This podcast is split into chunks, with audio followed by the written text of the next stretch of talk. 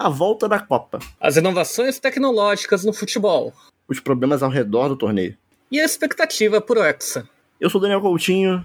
E Abraço Augusto. E tá começando o centésimo décimo sétimo episódio do Showmecast.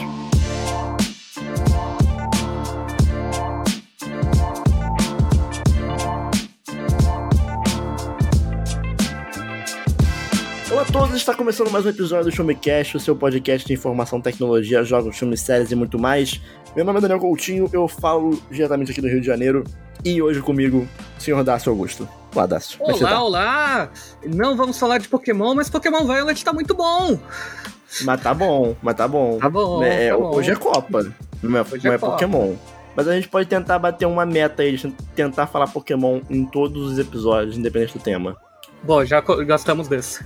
Já gastamos desse, então tá tudo bem. Como a gente andou falando nos últimos episódios, né, que esse mês de novembro teríamos dois episódios especiais. O primeiro já foi, foi da semana passada, se você não ouviu, ouça, foi um ótimo episódio, assim, de gravar. Acredito que seja um ótimo episódio de ouvir também. Que foi o episódio que a gente gravou sobre Pokémon. A gente gravou aí com o senhor amigo do Dácio, o senhor André, é, juiz, professor Pokémon. Que Não incrível. guerra. Exato. É... E no episódio de hoje a gente vai falar sobre um pouquinho da Copa do Mundo, né? Uh, Mais especificamente a gente vai falar um, um pouquinho sobre a nossa visão da Copa do Mundo, no geral, as expectativas para a Copa, né? Está ali alguns problemas envolvendo a Copa, né? Que é importante a gente falar sobre eles também. Não tem como a gente ignorar isso, não tem como. E mas principalmente falar um pouquinho sobre as tecnologias que estão ali ao redor da Copa do Mundo sendo implementada no futebol. A gente vê cada vez mais a tecnologia né, se misturando com o esporte, né, em prol de melhorar né, o esporte no geral, tentar tornar tudo um pouco mais justo, né, tirar às vezes um pouco da decisão humana em cima de algumas coisas. Né? Então, esse episódio a gente vai conversar sobre é, algumas das tecnologias na Copa do Mundo. E- Esse episódio ele foi muito inspirado num post do Showmetech que vai estar na descrição do episódio. Lá no Showmetech a gente falou também um pouquinho sobre inovações tecnológicas na Copa do Mundo. A gente vai citar elas aqui, vai conversar um pouco mais. E por fim, por que não? Vamos fazer um bolão, um bolão, um bolão do Showmecast, né? Vamos, vamos falar aqui pelo, pelo menos quem, quem a gente acha que passa cada grupo, né? Então acho que sempre bom também. Afinal, o Showmetech é um site sobre tecnologia e o Showmecast faz parte desse portal, então você pode acessar lá em www.showmetech.com.br. Você pode é, é, ir lá conferir muitas matérias sobre tecnologia, algumas sobre Copa do Mundo também que tá rolando, inclusive eu fiz uma matéria lá sobre como você pode acompanhar a Copa Online e também uma, uma- um breve, um breve análise ali dos grupos. Mas você tem matéria sobre muitas coisas, como jogos, filmes, streaming. Então você acessa lá no Showmetech. Lembrando que também a gente tem um canal no YouTube, você pode lá dar um search, bota lá Showmetech no YouTube que você consegue achar. E, e é isso, né, senhor Dácio? é isso. Vamos lá falar de futebol, pô. Soccer. Então vamos lá, é, vamos falar, vamos falar de papo boleiro hoje. Sim. Vou abrir Né? a cerveja aqui. Nossa, ainda tem muito mal o barulho. Vai ficar, vai ficar.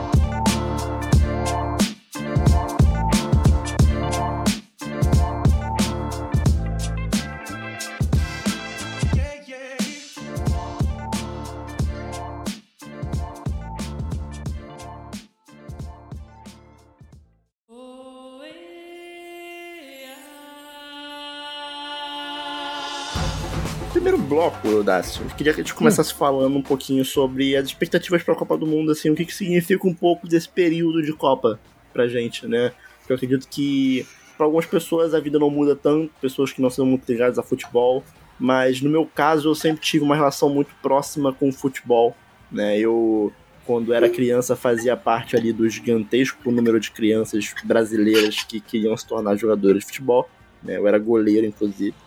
É, Me chamaram pra fazer um teste no Boa Vista, aqui do Rio. Caralho. Não fui. É, Não fui, não sei, não, não lembro por que eu não fui na época. Mas, enfim. É, sempre tive uma relação muito próxima com o futebol. Então, Copa do Mundo era sempre um momento muito especial pra mim, né? Eu, eu consigo lembrar ali uma das, uma das minhas primeiras lembranças em relação a, a futebol foi da Copa de 2002, né? Do Brasil sendo campeão. Então, isso sempre nutriu um sentimento muito, muito bom em mim, né? É, a Copa sempre tá atrelada à felicidade, né? A estar ao redor, né? Torcendo, todo mundo torcendo por um único time, digamos assim, sabe? É, muitos amigos meus não são flamenguistas, então acaba que a gente passa a maior parte do tempo torcendo para times opostos. Né? E na Copa do Mundo eu sinto que é, é meio que o Vingadores do futebol, sabe? Tá todo mundo junto. Sim. Né? E qual, qual, que é a tua, qual que é a tua relação ali com a Copa do Mundo? Como é, que, como é que tu encara esse momento? Cara, eu nunca fui muito boleiro, etc., porque eu sempre fui uma criança gordinha, né? E criança gordinha é escolhida por último na educação física, etc. Blá blá. Ah, foi assim que eu virei goleiro. Olha aí, que, que absurdo. Eu era, eu era gordinho, me escolhiam por último e eu não mandava tão bem assim. Eu comecei como zagueiro, que não precisava correr tanto. Aí depois virei goleiro. E aí eu comecei a descobrir que eu era bom goleiro. E aí aconteceu o fenômeno da puberdade, onde eu cresci, dei uma emagrecida, e aí de fato virei um bom goleiro. O, pra mim, assim, sempre foi ser escolhido por último, mas o grande negócio do futebol, que era especial, é. Eu usava pra chutar a bola nos filhos da puta que ficavam me enchendo o saco. Grande abraço pro Jorge aí, que levou no nariz uma. Mas. Futebol para mim é isso. E a Copa do Mundo era o momento que isso ocorria com mais frequência. Então, quando tem uma Copa do Mundo, eu tenho doces lembranças de vingança, sabe? Entendi, entendi. É, é isso pra mim. É, é, um ponto, é um ponto de vista, é um ponto. Mas aí, tipo assim, hoje em dia, é... como, é que, como é que a Copa do Mundo impacta na, na no teu dia a dia hoje? Tu para pra assistir os jogos, tu, tu gosta de ver, ou tu vê só de, um, de alguns times maiores, porque eu, por exemplo, eu estou tendo, estou tendo um problema. Esse episódio está saindo na quarta-feira, né? Estamos gravando esse episódio na terça-feira à noite. É, tivemos ali dois dias de Copa, né? Dois dias inteiros, né? Mais o dia da abertura, que foi só um jogo. E eu estou tendo dificuldades de conseguir conciliar o trabalho com os jogos da Copa. Porque Não, eu, eu... eu me, me, interessa muito, assim, me, me pega muito aquilo ali. Cara, eu admito que eu deixo ligado na live do Casemiro, porque daí o jogo não fica passando totalmente, né? Porque ele só tá exibindo uhum. um por dia. Uhum. E eu fico ouvindo como background noise, sabe? Que eu fico me informando Sim. sobre o jogo, só que dá pra trabalhar normal. Porque eu acho que se o jogo estivesse passando mesmo na TV, eu teria o mesmo problema que você. É, tal, talvez essa seja a solução. Mas é que também eu, eu fico um pouco triste de não estar tá vendo o jogo, na real. Sim, Mas porque eu, é de 4 em 4 anos, né? Eu vou encontrar aquele pra isso, eu vou encontrar.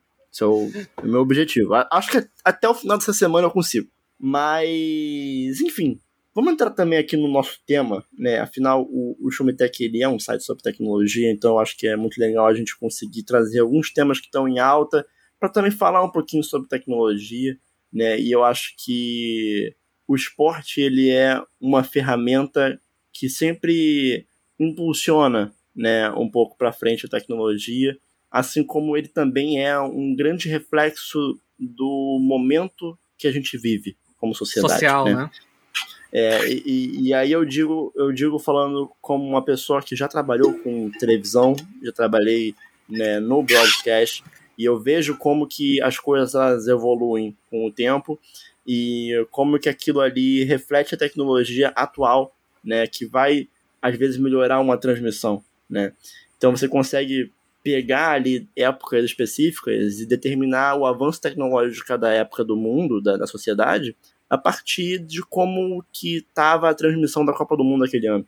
Então você pega ali, se eu não me engano, a Copa de 70 foi a primeira Copa do Mundo transmitida a cores, né? E aí você consegue até correlacionar isso um pouco com a realidade do Brasil, onde em 70 as pessoas não tinham TV, TV a cor. Sim. Então você consegue pegar um bagulho que no Brasil, quando que foi ter mais TV a cor? Mais nos anos 80, quase anos 90, entendeu? Então eu acho que é legal a gente conseguir trazer um pouquinho de. Porque Copa do Mundo para mim também é um grande marco temporal, sabe, Dácio? Eu não sei se isso uhum. acontece com você. Então, Sim.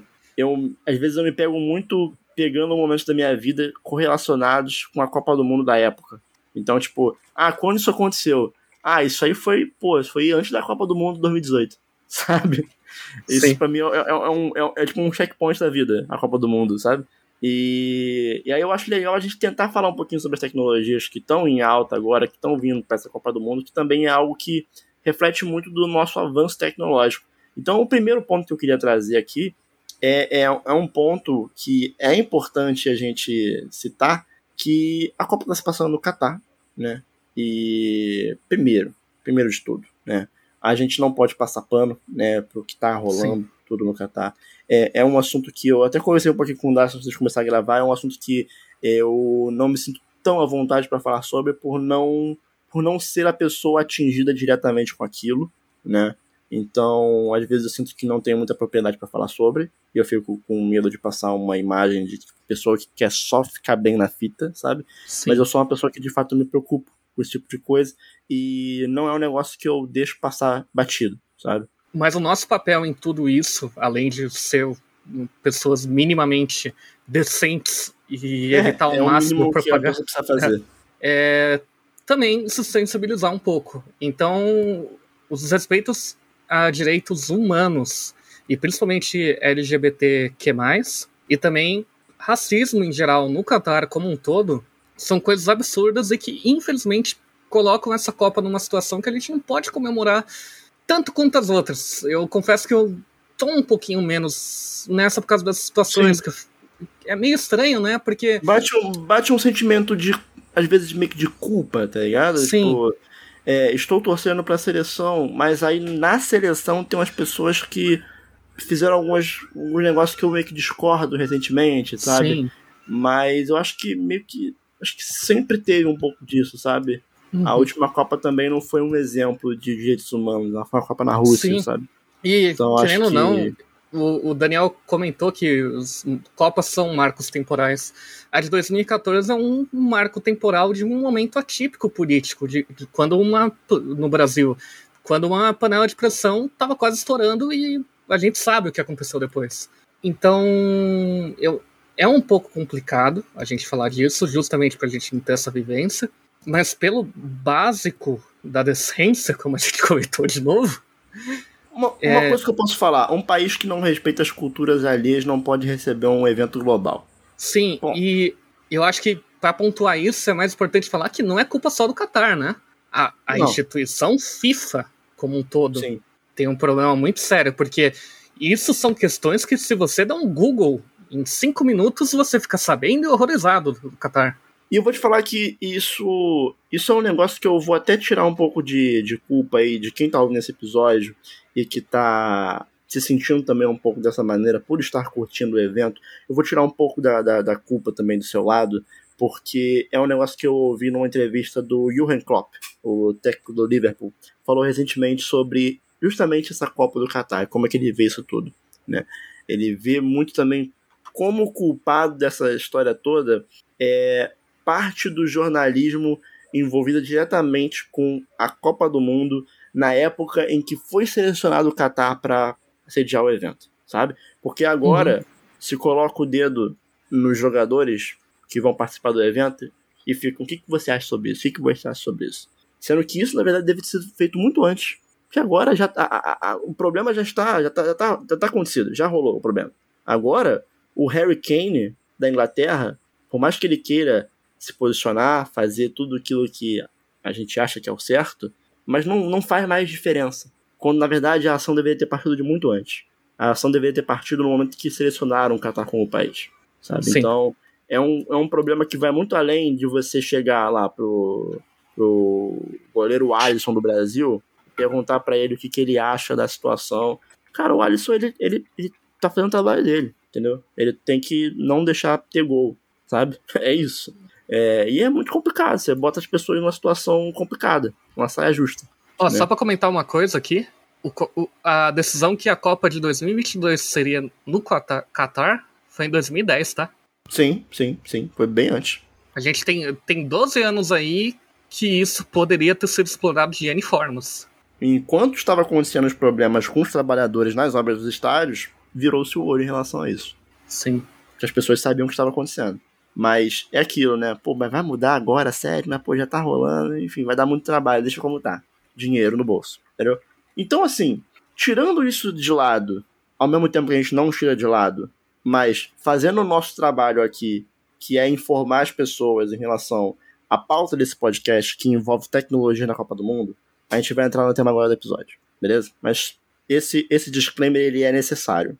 Um dos grandes problemas do Qatar também, envolvendo isso tudo, é o fato de que ele é um país extremamente quente, o que mais reforça ainda a ideia de que fazer uma Copa do Mundo no Catar é uma tremenda idiotice.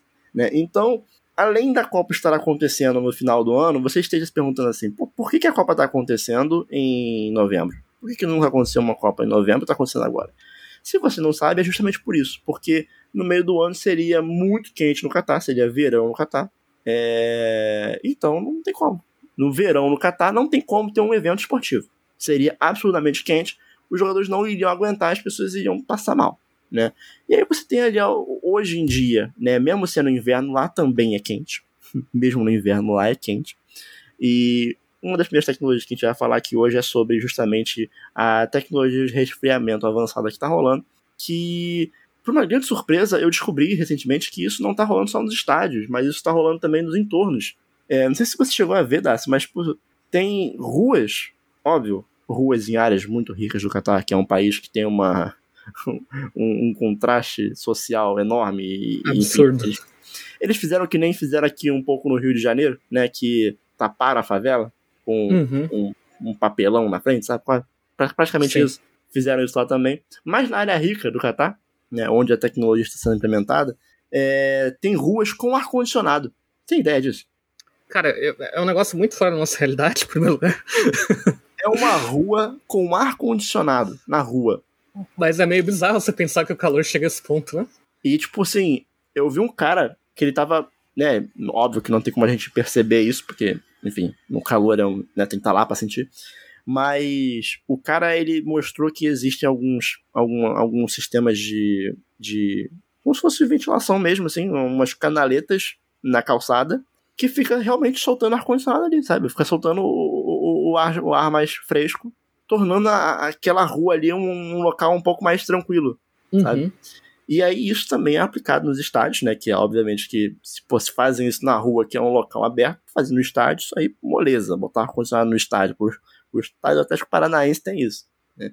Mas, de qualquer forma, estádios abertos, né? Como os estádios do Catar, também estão tendo tecnologia de resfriamento avançado, né? E, e é essencial, né? Essencial isso, né? É, é, um, é uma Copa que está acontecendo num país que está no deserto, né? Então, é essencial. É meio bizarro pensar que. Assim, não consigo colocar na minha cabeça, porque a gente está tão acostumado, eu acho que mediaticamente, a ser exposto só que tem extremos muito frios no, no mundo, né? Que quando chega um extremo quente, é, parece um pouquinho difícil de entender. É. Assim, eu passo um pouco por isso, mas não é tão extremo. Né? Não, mas não tem ar-condicionado aí. O Dudu Paes não colocou ar-condicionado. É, é, pois é. Tá, tá faltando ar-condicionado em, em Madureira. Mas uma outra coisa também que é interessante a gente citar da Copa do Mundo é, é um estádio específico, né? Que além de ter esse sistema de resfriamento, é um estádio que teve agora que é o estádio 974. E você sabe por que o nome dele é 974? Não, por quê? Porque ele foi construído com 974 containers e é um estádio completamente desmontável. Lego? São containers. Ah, não é Lego. Mas não que é interessante. Mas que interessante, né?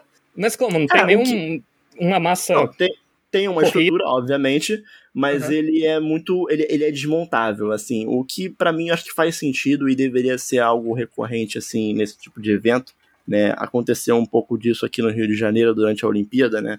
Porque você tem ali o centro, a cidade olímpica que fica aqui, aqui perto, né? Que é onde acontece o Rock in Rio.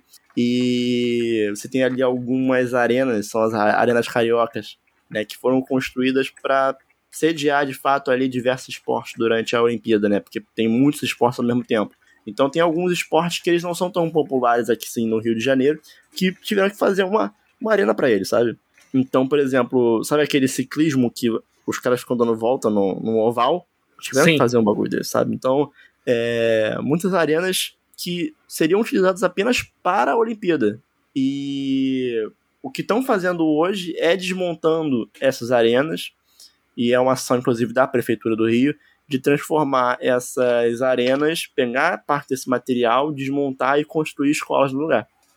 E eu acho que isso é, é um caminho legal, sabe? É um caminho de um. Muito se falou na época aqui no Rio do legado olímpico, né? Que o Rio vai ser a Olimpíada, vai ter um legado olímpico, um legado olímpico. E de fato, né? Teve muito menos do que deveria ter. Deveria ter muito mais. Mas, de fato, assim, você teve aí transformações na cidade que foram em prol da sociedade local, né?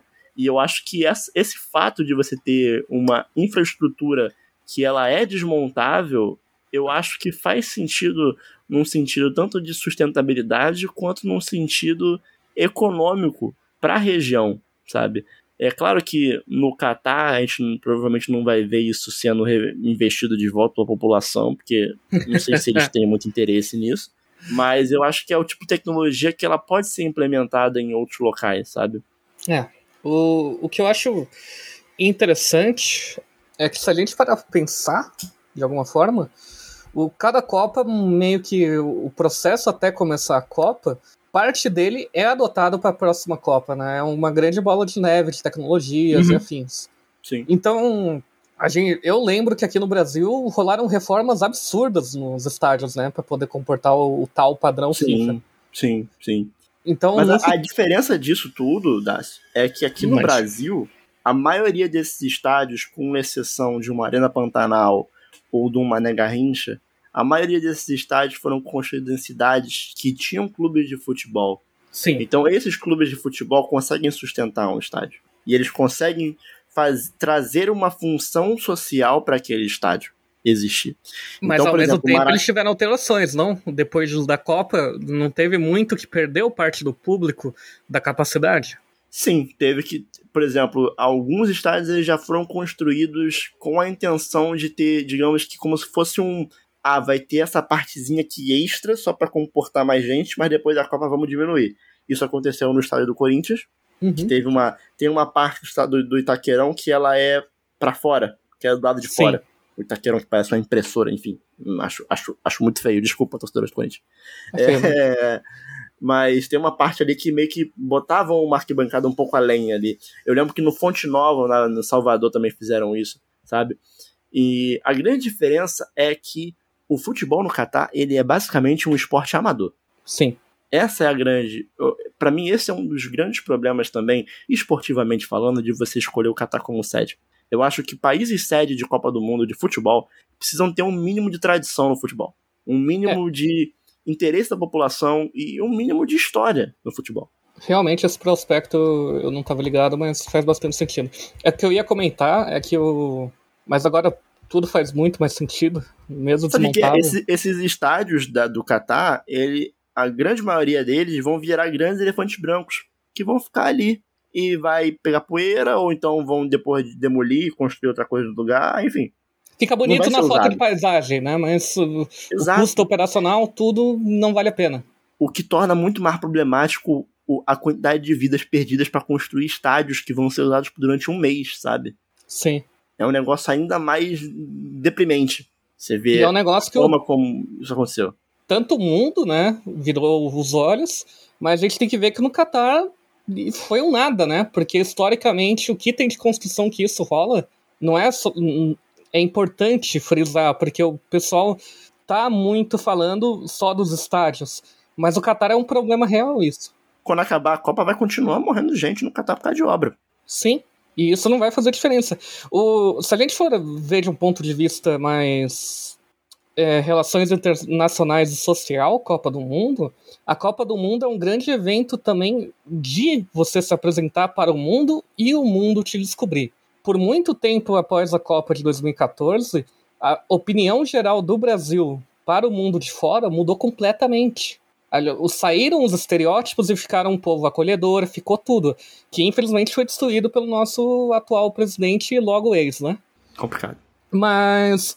E em outros momentos já teve Copas do Mundo em momento durante a Guerra Fria, né? Uhum. E tudo isso, quando o mundo capitalista ia para algum lugar comunista ou alguma coisa do tipo, existiam críticas, existia uma grande discussão. A Copa tem um papel social absurdo. E eu acho que dói ainda mais pra gente que sabe dessa história um pouquinho e para agora os ouvintes que vão saber também, ver como no Qatar isso parece simplesmente ser uma nota de rodapé. Sim. É... E, e, assim, não, isso não é de hoje, né? Acho que se a Sim. gente for pegar num histórico muito mais antigo, indo para um, um, um ponto muito extremo desse caso, é, em 1936 a gente teve a Olimpíada em Berlim, na ditadura nazista do Hitler, né? Então, nessa época, os nazistas eles criaram, utilizaram os Jogos Olímpicos de 36 para criar uma imagem de uma nova Alemanha ali que era forte, unida, e que, pô, é um povo acolhedor também, sabe? Enfim, eventos esportivos são utilizados para isso também, né? Sim. Mas, a Olimpíada pô, também, historicamente. Mas voltando no assunto aqui da, dos estádios, eu acho que esse tipo de tecnologia, num contexto de outros países, talvez, é, possa ser muito bem implementado, né? Como algo com um custo reduzido e que talvez possa trazer ali depois algum retorno, né, para a população, uhum. assim como de uma forma bem atrasada e com mais custos envolvidos, está acontecendo no Rio de Janeiro hoje em dia, né, com, com as arenas cariocas. Mas aí, além da, dos estádios da Copa, acho que outras tecnologias, aí aqui a gente entra num campo muito mais esportivo do que os anteriores, né? Que eram algo, algo coisas muito mais aplicáveis para a sociedade, né? A gente entra aqui no campo é, mais futebolístico da coisa, porque a gente tem a bola com conexão em tempo real com o VAR, né? É, então isso faz com que o VAR consiga a, a, as, bolas, as bolas de futebol, né, de, de, eventos mais importantes, ela já tem sensores ali que indicam, por exemplo, se a bola entrou ou não, se foi gol ou não, é, evitando ali problemas como, se eu não me engano, na Copa de 74, eu acho que teve um problema envolvendo um jogo de Alemanha e Inglaterra, que até hoje a bola entrou, não entrou, e teve uma, uma polêmica. Eu não lembro agora qual Copa, posso estar errado de cabeça aqui agora. Mas acho que é isso mesmo. Eu, eu, acho que é um Alemanha é. e Inglaterra, com certeza. É sim, Alemanha e Inglaterra eu tenho certeza, só não lembro do ano que foi isso. Mas teve uma polêmica uhum. envolvendo uma bola que entrou ou não entrou num jogo desse. E outras polêmicas relacionadas a, por exemplo, é... enfim, o, o, VAR no geral, ele veio para tentar deixar o esporte um negócio um pouco mais é, justo, né? Para que não aconteça coisas como, por exemplo, Coreia do Sul contra a Itália em 2000, 2002, né? Que a Coreia do Sul eliminou a Itália num, num jogo absurdo, né? Que era obviamente um negócio meio comprado para a Coreia do Sul ir longe na Copa e a Coreia do Sul foi na semifinal, né? A Coreia do Sul só foi eliminada pela Alemanha na semifinal, né? Então, a tecnologia ela é usada no esporte como uma forma de deixar as coisas um pouco mais justas, né? E aí você tem a bola oficial da Copa, que é Al Hila, né? Que é é uma copa da, uma, uma bola da Adidas, né? Como todo ano temos. E essa bola ela manda informações em tempo real pro VAR, né? Que é o ato do assistente de vídeo. Né? E, e, é legal porque, por exemplo, em alguns lances como impedimento, né, o impedimento ele é marcado justamente no momento exato onde o jogador ele dá o passe para o jogador que está em posição de impedimento. Então, como você saber exatamente em que momento, em que fração de segundo houve o passe? Pela informação que está na bola. Caralho. A bola recebeu um impacto naquele momento exato, mas você sabe exatamente o momento que houve impacto na bola e você consegue detectar se o jogador estava em posição de impedimento, entendeu? Então, eu acho legal porque hoje em dia a gente tem um avanço muito grande na área de dados, né? E a área de dados ela depende muito de sensores, né? Sensores que vão captar esses dados. E esses dados e esses sensores eles podem estar em todo lugar né? E um deles é justamente a bola, que é basicamente o centro da atenção do esporte. E hoje, por sinal, no jogo da Argentina, essa tecnologia foi usada bem, né? Porque... Teve, teve esse momento. Junto com a outra tecnologia que a gente vai falar também, né? Que é a tecnologia do, da semi-automatização do impedimento que está rolando, né? Que junto com essas duas meio que entraram em ação hoje. O, o VAR já tinha sido usado em 2018, né? Sim. Sim, inclusive absurdo aquele pênalti não marcado em cima do Gabriel Jesus contra a Bélgica. Pois é. Absurdo. No fim, as duas tecnologias meio que parecem tentar atuar em conjunto, né? Só que é. existe um problema ao mesmo tempo. Pelo menos para mim, assim. Não sei se você vai concordar comigo, Daniel. Que de... o jogo de futebol em si tem muito de um traquejo também das pessoas, das impressões, etc você começar a mecanizar cada vez mais as regras parece tirar um pouco do esporte. Existe uma discussão muito grande em relação a isso. Existe uma discussão muito grande que eu já vi muito programa esportivo ficar muito tempo falando sobre isso. Eu consigo entender os dois lados dessa história. Né? Eu consigo entender a pessoa que fala sobre a desumanização do futebol e eu consigo entender o lado que a pessoa fala sobre a justiça no futebol. Né? Eu admito para você que eu estou mais é, inclinado para o lado da tecnologia, né? Eu acho que grandes perdas esportivas elas podem acontecer às vezes por um erro é, humano, né? Que não necessariamente está envolvido no jogo em si, mas que é uma pessoa que está ali, que é o árbitro, né? Sim. E o árbitro, ele é um ser falho, né? Assim como todos os jogadores erram passe na partida, uhum. o árbitro já não tem o, o, Ele já não pode, já não tem o direito de errar o passe dele, entendeu? Esse é o grande ponto.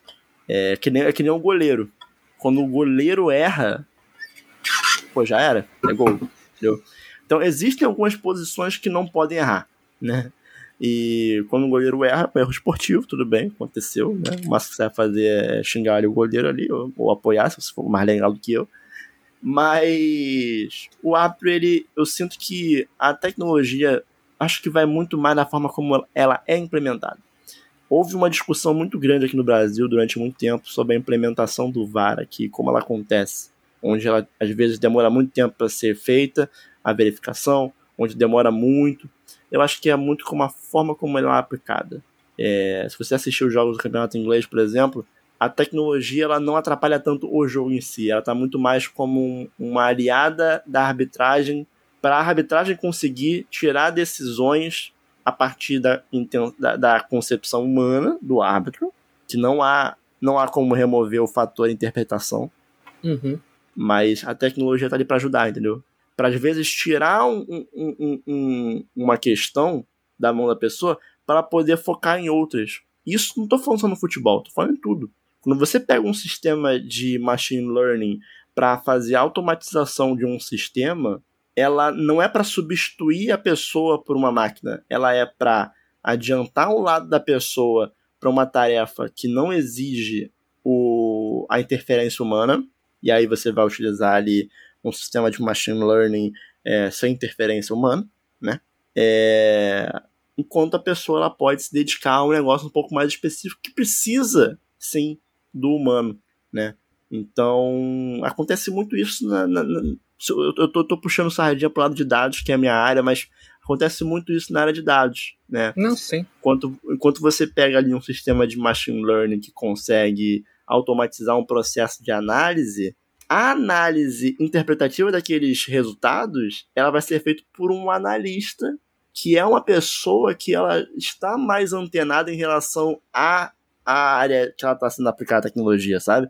Então, você pode ver que muitas vezes, numa área, por exemplo, de mercado imobiliário, você vai ter um sistema ali tecnológico fazendo automatização, mas isso vai estar tá aliada junto com a pessoa que ela é especialista naquilo ali para poder ela olhar aqueles dados e falar, vou utilizar os dados dessa forma. Então eu consigo ver isso sendo muito aplicado no futebol, sabe? Eu Do entendo isso. ser esse analista desses dados que vão ser coletados. Eu entendo isso, só que ao mesmo tempo eu ainda fico com certo não sei, porque assim, eu tô falando meio como leigo aqui do que eu sei do VAR, mas o meu medo é que a tecnologia avance para um momento em que porque tem uma discussão que a gente sabe muito bem que existe em todo centro de dados, machine learning, etc., que é o bias, né? O, o como a influência do criador pega em uma inteligência artificial, né? Uhum, uhum, uhum. E a minha preocupação é que conforme essa tecnologia avance, um certo seja fácil de alguma forma esse bias ser tangível, entende? Então, mas é por isso que eu acho que a tecnologia deve ser utilizada em lances não interpretativos, em lances exatos. De mas sim aí a gente tem uma discussão ainda maior, que é até onde o lance interpretativo é interpretativo.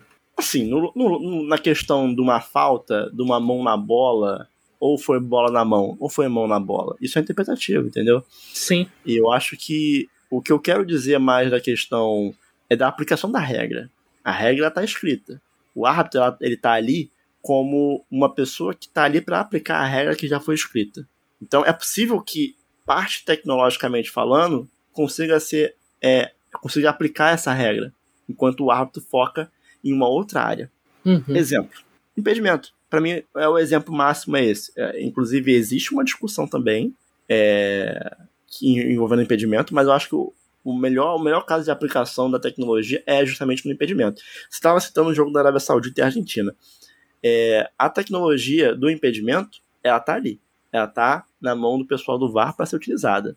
Só que pelo fato dela ser semi-automatizada, existe uma polêmica envolvendo justamente um dos lances de gol impedidos da Argentina, que talvez a pessoa que aplicou a tecnologia não levou em consideração um outro jogador que estava no lance e estava fora da, da, da tela.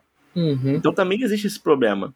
Só que eu acho que o, o maior caso do impedimento, também que a gente pode botar em perspectiva aqui, é justamente o fato de que o, quão, o quanto de ganho esportivo um cara vai ter se ele tiver com a pontinha do dedo na frente do outro. É, ou se essa rapaz. pontinha do dedo estiver para trás. Porque antigamente se falava muito de mesma linha. Quando o impedimento ele estava muito próximo ali, né? É, os dois, dois caras estavam muito próximos um do outro, na linha de impedimento, se falava a mesma linha. E aí não contava. Só que hoje em dia não existe mais a mesma linha. Porque hoje em dia é tão exato que ele pega centímetros. Então, às vezes a diferença de um gol ser validado ou não é o dedinho do cara estar para frente ou para trás. Será que esportivamente isso faz sentido? Aí é um papo muito além de tecnologia. É um papo mais sobre a aplicação da regra, que eu acho que vale mais a pena ter. Que não é o caso da gente aqui, porque a gente não entende sobre isso. Sim. Mas, porra, é. O bagulho. O bagulho é tenso. É isso. É, o bagulho é tenso. Resumindo É tudo, o bagulho é tenso. É tenso. Gozolândia. o bagulho é tenso. E, enfim. É, mas tá bem legal o uso da tecnologia, que na verdade o, o VAR agora, esse semiautomático, ele, ele, ele é o quê? São 12 câmeras de rastreamento né, no estádio, que vão utilizar justamente machine learning para rastrear o movimento dos jogadores, tentar fazer ali uma triangulação, achar a perspectiva correta para decidir exatamente se um jogador está à frente do outro no momento do passe. E aí vai aliar com a tecnologia da bola com a tecnologia das câmeras, né? Que é muito interessante aí a gente vê como que as coisas estão evoluindo. Inclusive tem uma animação 3D que é gerada ali na hora, que é, que é maneiríssima. Que inclusive no primeiro jogo que teve do Catar e Equador, o Equador fez um gol no comecinho e anularam. E ficou geral na internet. Cara, começou, tão roubando, tão roubando, tão roubando. O Catar comprou a Copa, não sei o quê. E não, tava realmente impedido, só que ninguém conseguiu ver, mas a tecnologia conseguiu ver. né? Então, né, existe essas questões. Mas, cara, é, a Copa ela tá sendo transmitida, né? Isso também é uma outra matéria que, é, no caso, eu fiz. O Chame Técnico também vai estar na descrição do episódio. A Copa, ela, você pode acompanhar a Copa, né? A Rede Globo, né? O Grupo Globo, no geral, ele tem os direitos de transmissão da Copa. Você pode acompanhar pela, né, pela televisão, canal aberto, Globo, pelo Sport TV, canal fechado. É, pode acompanhar pelo Globoplay, né, que é o sistema pago, ou também pelo, pelo site do GE. O site do GE também passa. Né, como a Globo ela é um- uma TV aberta, na real, todas as TVs abertas, elas normalmente têm um sistema de transmissão gratuito do, do canal. Né? Então, Sim. às vezes, quando eu quero assistir Fórmula 1, que passa na Band, é, Band a Play. Band tem, tem o Band Play que passa ao vivo lá, o que tá passando, e de graça, sabe? Então eu acho interessante. Mas eu acho que a grande novidade desse dessa Copa aqui no Brasil, pelo menos, né, é que você também pode assistir ela pela Twitch com o maior streamer brasileiro da atualidade, o Casemiro, né, o nosso querido Casé. Ele fechou uma Sim. parceria com a FIFA, não foi nem com a Globo, tá? Foi com a FIFA. É, foi. Na, na é- verdade, na verdade, é, o Casemiro ele faz parte de uma rede agora chamada Live Mode, né? E essa rede lá meio que fez o meio campo ali entre o próprio streamer, a Twitch, o YouTube e a FIFA. Sim. Por dia, ele exibe um dos três ou quatro jogos que tem. E no resto, a transmissão continua, nem sempre com ele, é importante frisar, porque nosso guerreirinho precisa descansar, né? Mas. é, comentando jogos, a Copa, etc. E eu- acho muito importante abrir um ponto aqui também, né? Muito definidor de eras, tá? Que ele enviou como enviado especial dele, tá? Diogo Defante Vai ser muito preso. que vai ser muito preso e provavelmente a- o governo Lula vai começar com uma crise internacional causada pelo repórter doidão. Exato, exato, exato. Vai ser o primeiro caos diplomático do novo governo. E junto com o Casemiro, que eu acho que ele fica anunciando, né, a- por grande maior parte, é o FIFA Plus, que também exibe jogos. É um aplicativo, tanto web quanto para Android e iOS. Mas Que é também gratuito. conta. Oi? Que é gratuito. que é gratuito, importante, e que conta com um acervo de todos os jogos da Copa. Não só 2022, 2018, 2014, 1970. Fica à vontade para ver qualquer coisa. Eu acho que é um, Que é bem é um, legal. res- é um resgate interessante, né? Que já acontecia muito no álbum de figurinha, que sempre tem uma sessão dedicada a Copas anteriores. E só que não existia material realmente tangível, né? Além de transmissões de YouTube. Ter o, eu acredito que sejam utilizados a partir de é, recordes, recortes oficiais da FIFA, né? Cara, a, FIFA, ela sempre teve, assim, a gente pode criticar a FIFA por mil coisas, mas uma coisa que ela sempre foi boa é em preservar, é... preservar, história, né, né, o material, é, a história do futebol. É, eu lembro que quando eu, quando eu era criança, assim, eu, eu, sempre fui muito apaixonado por Copa, eu sempre gostei muito de Copa, e eu tinha um DVD é, das Copas. Uhum. E esse DVD era um DVD oficial da FIFA, que tinha um menu lá no DVD, você mexia lá com o controle da televisão, e você conseguia acessar como se fosse um, um pequeno documentário sobre a Copa. E aí Olha tinha lá sobre a Copa de 30, de 34, 38, aí Guerra Mundial, é, 50, 54, enfim, até, até, a, época, até a Copa atual, que eu acho que era 2002 lá. E eles sempre foram muito bons nisso. E, e eu acho legal que no, no FIFA Plus tenha é, parte desse conteúdo que, que é, é, importante. É uma coisa que em esporte eu particularmente gosto muito, porque eu, não é gratuito, mas eu já dividi com um amigo a conta da F1 TV. E era um negócio absurdo. Eu, eu, eu, tive, eu tive ano passado, eu tive ano passado. Cara, é, não é incrível ter acesso a é todos muito os bom. E, e você teve do ano passado? Não, eu tive em 2018. Cara, do ano passado, você conseguia acessar cada câmera da transmissão inteira e cada câmera de cada piloto. Cara, absurdo. Você conseguia ver a visão de cada piloto na corrida inteira. É absurdo. Absurdo. Porra, mas é isso. Eu acho que o esporte, além de ser legal de ver, também tem que ter um grande respeito pela história dele. Porque se ele é tão grande, Sim. é porque, né, durante o tempo foi tendo. E, e a, FIFA... tecnologia de, a tecnologia de broadcast ela tá aí justamente para isso também, não Sim. só para melhorar a transmissão, mas como uma forma de melhorar a forma como ela é armazenada. Sim. Né? Na época que eu trabalhei né, né, com televisão, é, existia uma equipe justamente só dedicada a isso. Pegar novelas antigas que estão em fita, que tem data de validade, fazer um trabalho ali de recuperação, digitalização e armazenamento. E é importante isso. Sim. E é, eu acho que é o grande traquejo da, da Copa e que, quem sabe, continua daqui para frente, né? Eu acho que essa é a principal tecnologia, no fim, ter acesso à história. Exato. Mas, Dácio, para fechar esse episódio, então, é... vamos fazer o nosso bolão.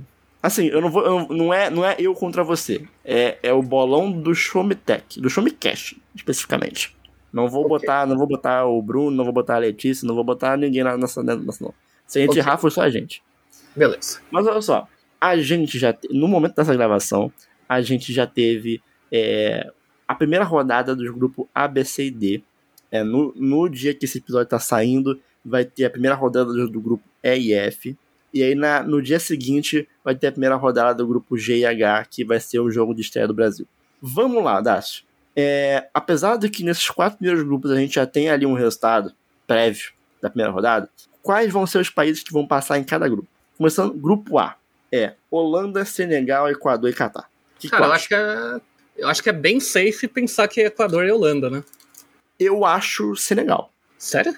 Eu acho. Bom. Equador teve uma boa eliminatória na América do Sul, mas Senegal é a atual campeã africana e talvez um dos países mais fortes do continente ali. Acho que ou mais forte. Uhum. Acho que apesar do, do Sadio Mané ter, ter se machucado, infelizmente, eu acho que vai ficar entre Equador e Senegal. Mas eu acho. Eu, eu boto fé em Senegal. Ainda. Eu acho boto, boto fé. Tem, tem alguns jogadores aí da seleção de Senegal que jogam em, em campeonatos europeus. É, o goleiro do Senegal é um dos melhores goleiros do mundo, que é o Mendy, do Chelsea. É, a zaga é boa, tem o Koulibaly. Então tem, tem o Gueye no meio campo. O Sark entrou no lugar do Mané no ataque. Também Você é um vê que é empolgado de futebol do podcast, né? Pô, né? Eu, eu, eu, eu, eu, gosto. A seleção do Senegal eu boto fé, eu boto fé. Tem duas seleções que são talvez underdogs que eu boto fé nessa Copa, que é Senegal e Dinamarca. Mas no grupo B tem ó, Inglaterra, Gales, Estados Unidos e Irã. Esse é o grupo para mim que é o mais difícil. Para mim, tipo assim, é Inglaterra em primeiro, óbvio, né? Mas o segundo, irmão, não sei. É um dos três aí. Cara, acho que fica mais, fica mais entre Gales e Estados Unidos. Acho sim. que Irã é meio ruimzinho. Mas não sei quem passa, não. Eu acho que A gente vai ter que apostar mesmo. Eu vou apostar no seguro aqui, que é os Estados Unidos, mas que ele cai na próxima rodada. É porque assim, Estados Unidos e Gales já empataram primeiro jogo. Eu acho que os dois perdem pra Inglaterra. Só que eu acho que os dois ganham do Irã. Então acaba que vai ficar ali no empate. E aí vai ficar saldo de gols, sabe? E aí eu não sei. Aí. Eu, se eu tivesse que apostar meu dinheiro, eu não apostava em ninguém, não. Apostava só na Inglaterra mesmo. Certo. E aí no grupo C, o grupo C virou uma zona das. É, aconteceu uma coisa meio chata hoje às sete da manhã. um negócio meio chata hoje cedo. E a Argentina simplesmente perdeu para a Arábia Saudita de 2 a 1 E aí eu não sei mais o que vai acontecer aqui, Das. Porque Cara, eu, eu quero sonhar que vai ser Arábia Saudita e México. Eu, eu, eu apostaria tranquilo. Eu, eu, apostei, inclusive, que eu fiz um bolão com os amigos meus, eu apostei tranquilamente a Argentina e Polônia passando. Só que eu não sei mais. Porque a Argentina perdeu e a Polônia empatou com o México, jogando pior que o México. Então eu não Sim. sei mais. Eu quero ter fé que vai ter um upset assim, Arábia Saudita e México. Então vamos, Arábia Saudita e México. Essa é a aposta. Isso. Fechou então. Grupo D. França, Tunísia, Dinamarca e Austrália. Eu acho que aqui é safe jogar a França e Dinamarca. Sim. Porque a, nem... a, Tunísia empatou com a Dinamarca, mas. Nhé, não é. Nhé, nhé, nhé. E a espetacular nova geração australiana morreu nos 10 minutos, né? Então. É. Então, França e Dinamarca. Grupo E, o grupo mais fácil, que é Costa Rica, Alemanha, Japão, Espanha. Qualquer coisa diferente de Alemanha e Espanha vai ser um absurdo. A Embora Costa Rica a Espanha tenha uma história que é meio chato, né?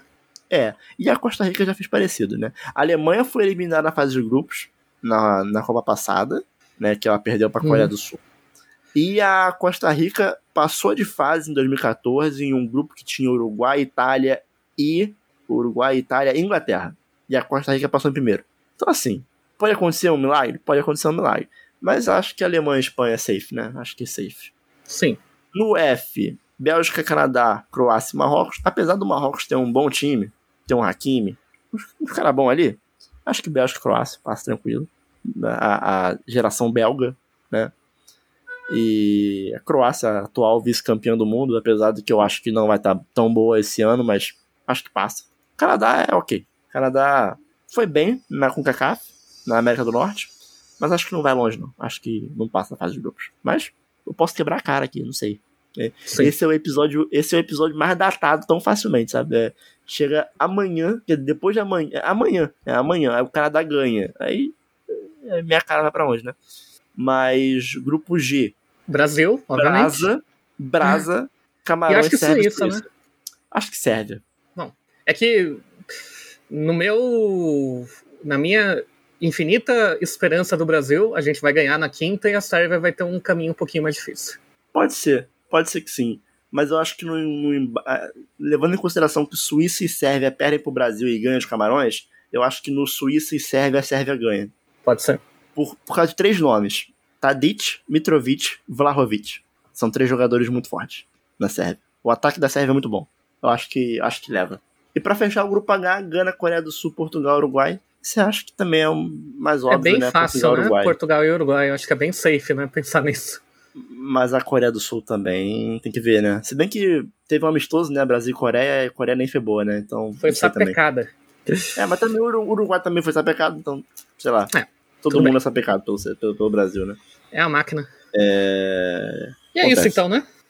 E é isso, cara. É, a gente vai partindo agora então pro final desse episódio de número 117 do Showmetech. Lembrando que esse podcast ele é do canal, ele é do site Showmetech, então você acessa lá em www.showmetech.com.br que você pode ter acesso ali a diversas matérias, inclusive as matérias que a gente comentou nesse episódio vão estar no, na descrição desse episódio. É... Queria agradecer ao Daço pela participação desse episódio de hoje. Muito obrigado pela companhia, meu querido. Que é isso, estamos sempre aí e muito bom, como sempre, te fazer companhia. E, e Dácio, se hum. as pessoas quiserem seguir a gente, nós dois, no Twitter, qual que é nosso Twitter? Cara, eu não lembro se você tem underline ou não, mas é tem arroba Daniel Coutinho, underline? Underline. Já existia um Daniel Coutinho. Filho da puta. E agora o meu é arroba Dácio ACBGS, o que não está só no Twitter. Se você tirar o A, você chega no Instagram, e se você colocar o mesmo arroba, você chega no meu cu. Exatamente. ah, me pegou desprevenido. Mas é isso, né? Eu, eu, eu assim como o Sasha Meneghel, não tenho cu ainda. Então. Vai nascer, tem esperança. O Dácio já fez o dele e eu ainda não fiz. Mas é isso. E aí você também pode seguir lá o Showmetech. Você procura lá por arroba Showmetech. É... Um grande site. Um grande site. E chegamos ao final do episódio. Um beijo, um abraço a todos e até semana que vem. Até.